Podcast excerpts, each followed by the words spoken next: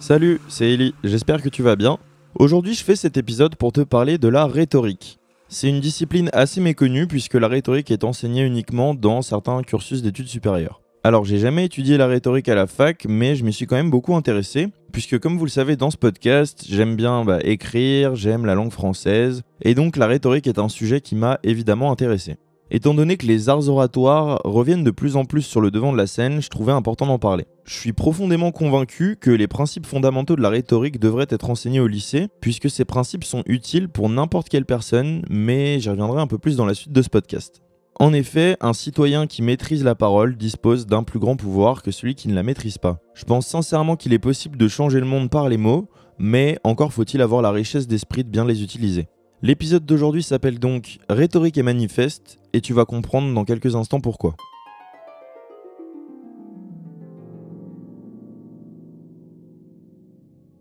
Alors, les origines de la rhétorique remontent à la Grèce antique. C'est le penseur Aristote qui va développer le système rhétorique en rassemblant en fait l'ensemble des techniques oratoires de l'époque. La rhétorique pour Aristote, c'est un discours que tient un orateur et qui est propre à persuader un auditoire ou au moins à l'émouvoir. La rhétorique classique distingue trois grands genres de discours, le discours judiciaire, le discours délibératif et le discours démonstratif. Bon, je vais pas trop rentrer dans le détail puisque c'est un podcast qui a pour but quand même de vulgariser la rhétorique et bah, non pas de perdre euh, les auditeurs dans des explications qui seraient un peu fastidieuses. Alors, pour commencer, je pense que c'est bien de définir ce qu'est la rhétorique et de t'expliquer quelle est la différence avec l'éloquence puisque ces deux notions sont généralement confuses pour la plupart des gens.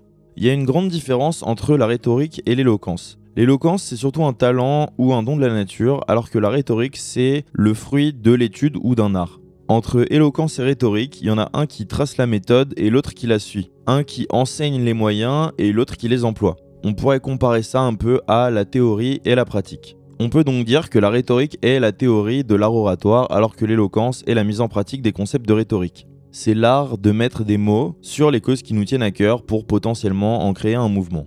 Si tu suis l'actualité, tu peux ressentir de la frustration ou avoir le sentiment d'être impuissant puisque on est dans une démocratie représentative qui ne représente pas forcément tout le monde.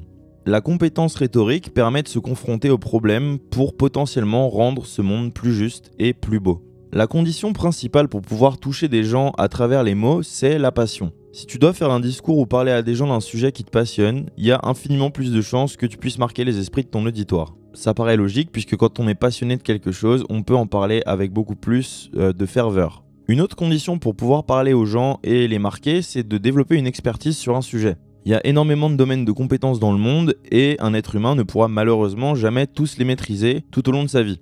En revanche, en choisissant bien des domaines de compétences qui te passionnent, le combo expertise plus passion que tu auras vis-à-vis de ce domaine fera que tu seras plus légitime et plus crédible dans tes prises de parole. Les autres accorderont de la valeur à tes mots et c'est quelque chose qui se gagne avec le temps. Étant donné qu'il y a énormément de causes qui pourraient rendre ce monde plus beau, à toi de trouver bah, le projet qui fera vibrer ton cœur. Il me semble que dans son livre La République, Platon écrit quelque chose qui m'avait pas mal marqué et il dit, bon, j'ai plus la citation exacte, mais il me semble que c'est ça. Il dit Le problème n'est pas que les autres ont trop d'influence, mais que vous n'en avez pas assez. J'aime beaucoup cette phrase puisqu'on a souvent tendance à s'indigner des hommes politiques et des différentes dérives où certains peuvent faire passer l'intérêt personnel avant l'intérêt commun. Et cette phrase de Platon nous remet au cœur de l'action et permet de nous rappeler que nous avons tous un rôle à jouer en fait. Quand je vois quelqu'un s'indigner sur un sujet, la première réflexion que j'ai, c'est de lui demander tout simplement quelles actions cette personne entreprend pour remédier au problème qu'elle soulève, plutôt que de s'indigner dans le vent et de brasser de l'air. Étant donné que le monde se change avec les actes, mais que les idées se transmettent avec les mots, c'est intéressant de se demander comment on pourrait devenir un meilleur orateur. Pour être un bon orateur, le plus important est d'avoir tout simplement une vision d'ensemble du sujet qu'on va aborder. C'est toujours intéressant de se demander quel est l'objectif d'un discours lorsque quelqu'un prend la parole en public. Est-ce que la personne qui est en train de faire un discours essaie de nous amadouer, de nous attendrir, de nous faire peur, de nous persuader de quelque chose, etc., etc., etc. Du coup, si c'est valable pour les autres, c'est également valable pour toi. Et pose-toi la question quand tu dois prendre la parole, que ce soit en public ou juste avec quelques amis, quelle est l'émotion que tu souhaites transmettre et pourquoi tu souhaites la transmettre. D'ailleurs, un très bon exercice à faire, c'est de regarder différents discours des plus grands orateurs pour que tu puisses t'imprégner des bonnes techniques de persuasion, mais aussi bah, des erreurs qu'ils peuvent commettre euh, dans leurs différents discours. La persuasion, c'est ce qui permet de fédérer des gens autour de ton projet ou de tes croyances. On peut persuader des gens de faire plus attention à leur manière de consommer, à l'équité, au changement climatique, à l'égalité homme-femme, ou être plus responsable vis-à-vis -vis des petits gestes écologiques. Bref, on peut persuader quelqu'un de se rallier à peu près à n'importe quelle cause, mais la question c'est pas quelle cause, c'est plutôt quelle est la meilleure approche pour que cette personne adhère. On sait parfaitement que le discours moralisateur ne marche pas, puisque c'est une forme de répréhension et du coup c'est perçu négativement par le cerveau et il le retient moins bien. Du coup c'est à toi de trouver, bah, selon ta cause ou ton projet, la meilleure façon de communiquer pour présenter tes convictions et que les gens y adhèrent. Pour persuader, c'est bien d'avoir un discours structuré et des arguments valides, mais malheureusement, ça ne suffit pas toujours. Entre convaincre et persuader, il y a une différence majeure, c'est que convaincre va faire appel à la raison, alors que la persuasion va plutôt faire appel aux émotions. Effectivement, la persuasion se base sur la psychologie. Pour persuader, il faut adopter une stratégie de discours pour que tes interlocuteurs soient motivés à agir, et pour ça, il faut raconter une histoire. Le storytelling, c'est hyper connu parce que ça a un impact très fort, que ce soit dans la politique, la musique ou le cinéma ou n'importe quoi, ça marche souvent très très bien. On peut donc en déduire qu'un discours sous une forme narrative aura bien plus de chances de marquer les esprits. C'est hyper important d'en tenir compte puisque ça va rajouter de la consistance à tes prises de parole. Un bon discours, ça doit non seulement faire passer tes idées, mais également appeler à l'action pour que les personnes que tu vises bah, soit votent pour toi, soit jettent leur mégot à la poubelle ou fassent plus attention au climat, soit souscrivent à tel ou tel abonnement, achètent tel ou tel produit, etc. Quand tu fais un appel à l'action, il faut faire attention à ne pas infantiliser ton interlocuteur, mais au contraire plus à le responsabiliser. La pire approche de discours serait de réduire ton interlocuteur à la finalité de ton discours. C'est-à-dire que si tu veux que ton client achète ton produit, ne le réduis pas à un portefeuille ambulant. Si tu souhaites qu'un citoyen vote pour toi, ne le réduis pas à sa carte d'électeur, tout simplement. Bref, c'est à toi de trouver l'approche pour appeler à l'action de manière originale tout en gardant à l'esprit que ça doit donner du sens à la personne qui choisit de te faire confiance. Je vais pas vous l'apprendre, mais il y a énormément de causes justes qui sont servies par de très mauvais orateurs. Surtout avec les combats du progressisme qu'on peut constater aujourd'hui. La question c'est de se demander comment c'est possible de se rallier à une cause juste sans tomber dans l'écueil de mettre son identité de côté et de devenir un pur produit de l'idéologie à laquelle on adhère. Comment garder ton esprit critique tout en militant pour tes convictions et les choses qui te semblent justes? Le but c'est pas de se faire absorber mais de garder en tête pourquoi c'est quelque chose qui nous semble juste et pour identifier ce qui est juste, il faut rédiger ce que l'on appelle un manifeste. Un manifeste, qu'est-ce que c'est? C'est un document qui demande un peu de rigueur à la rédaction mais qui va te permettre de peut-être marquer le cours de l'histoire, qui sait? Le but, c'est pas d'être un spectateur ou un suiveur, mais une réelle source d'inspiration pour tes interlocuteurs ou les différentes personnes avec qui tu auras l'occasion de discuter. En rédigeant ton manifeste, tu auras du coup un document qui mettra sur papier ton idéologie et sur lequel tu devras revenir régulièrement pour le modifier. Tu pourras ensuite affiner du coup cette idéologie et cette vision d'un monde juste au fur et à mesure du temps. Pour rédiger ton manifeste, il faut l'aborder avec quatre parties. La première partie constitue simplement à identifier les problèmes. Quelles sont les différentes problématiques auxquelles notre monde moderne fait face? Ton manifeste doit être du coup personnel et lister les principaux problèmes montrant que le monde actuel n'est pas aussi juste que ton idéologie. Selon les personnes, les causes ne vont pas être les mêmes et du coup les problèmes identifiés ne vont pas être les mêmes non plus. Une fois que tu auras listé les différents problèmes et les choses que tu souhaites changer, tu peux commencer la deuxième partie de ton manifeste qui consiste à apprendre à bien comprendre ces problèmes et à les décrire dans leur ensemble.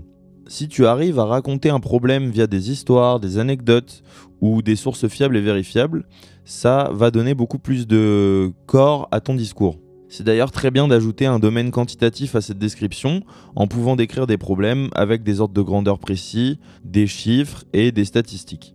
Ça permet de poser les bases claires d'un problème et de montrer à l'interlocuteur qu'on a bien compris les enjeux de ce dernier. La troisième partie de ton manifeste consiste à identifier l'opposition sans forcément mettre un visage ou une organisation précise en tort, mais plutôt sur le plan idéologique. Il faut faire le constat des grands courants de pensée et des différentes opinions qui s'opposent nettement à ta vision. Dans cette troisième partie, il faudra également que tu dresses le portrait de tes mentors, de tes héros et des personnes qui incarnent ton idéologie. Ça peut être vraiment n'importe qui, ça peut être euh, tes parents, ça peut être des penseurs, ça peut être des artistes, ça peut être des gens de ton entourage, des politiques, des sportifs, bref, vraiment n'importe quelle personne qui incarne une solution à l'un des problèmes que tu as identifiés dans la première partie. Une fois cette partie terminée, dans la dernière partie de ton manifeste, donc la quatrième partie, c'est le moment de proposer des solutions et de décrire comment tu comptes résoudre les problèmes que tu auras identifiés en première partie. Parce que effectivement, parler des problèmes, les identifier, les quantifier, etc., c'est bien beau, mais pour avancer, il faut proposer des solutions.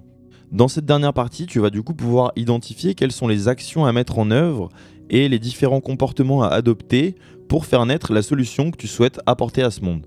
C'est bien évidemment recommandé de sourcer et de quantifier pourquoi ces solutions sont envisageables, utiles, efficaces et surtout morales. Je t'invite vraiment à rédiger un manifeste puisque c'est quelque chose qui peut se faire très rapidement et c'est surtout quelque chose qui va préciser ta vision du monde et ton idéologie. Quand tu vas prendre la parole, ce sera beaucoup plus simple de rebondir sur par exemple les questions de tes interlocuteurs ou les différents reproches qu'on pourra te faire, puisque tu auras une vision nette de ton idéologie et du monde que tu souhaites voir demain. Voilà, ce podcast sur la rhétorique est terminé. Euh, je ne suis pas rentré non plus dans les détails des techniques rhétoriques, etc., puisque c'était pas l'objectif du podcast. Si ça vous intéresse, il y a énormément de contenu là-dessus, que ce soit en livre ou sur internet. Il me semble que la Sorbonne et l'Université de Genève ont écrit des documents là-dessus qui sont quand même assez complets et je m'en suis pas mal inspiré pour écrire ce podcast. Rappelle-toi qu'on n'a qu'une vie pour essayer de changer ce monde et que se battre pour une cause qui te semble juste, ça se perd énormément dans notre monde moderne où la passivité prend le dessus. N'oublie pas que chaque citoyen peut apporter une petite pierre à l'édifice d'une manière ou d'une autre. Et avant de prendre la parole la prochaine fois, pense à ton auditoire, aux circonstances dans lesquelles tu vas prendre la parole, essaie de te définir des objectifs et rassemble tes arguments, tes preuves ou tes anecdotes qui vont appuyer là où les questions auxquelles tu vas répondre. Je tiens sincèrement à remercier Victor Ferry de m'avoir bah, transmis ce goût pour la rhétorique, qui, grâce à ses nombreuses analyses de discours, m'ont en grande partie permis de réaliser ce podcast. Je vous invite à aller voir son contenu sur YouTube, c'est extrêmement inspirant, très professionnel, très sourcé, c'est vraiment du bon contenu. Comme d'hab, pour ne rater aucun épisode du podcast, n'hésite pas à t'abonner à l'Instagram euh, L'Esprit étendu. Je te dis à dimanche pour le prochain épisode, prends bien soin de toi, ciao ciao